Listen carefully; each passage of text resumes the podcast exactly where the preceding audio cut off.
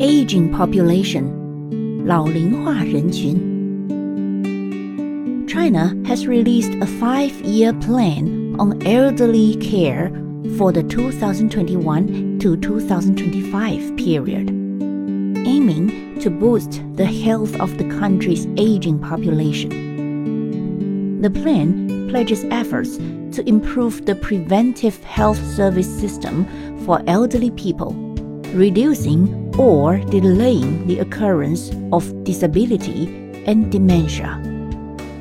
十四五健康老龄化规划近日发布，旨在关怀老龄化人群的健康问题。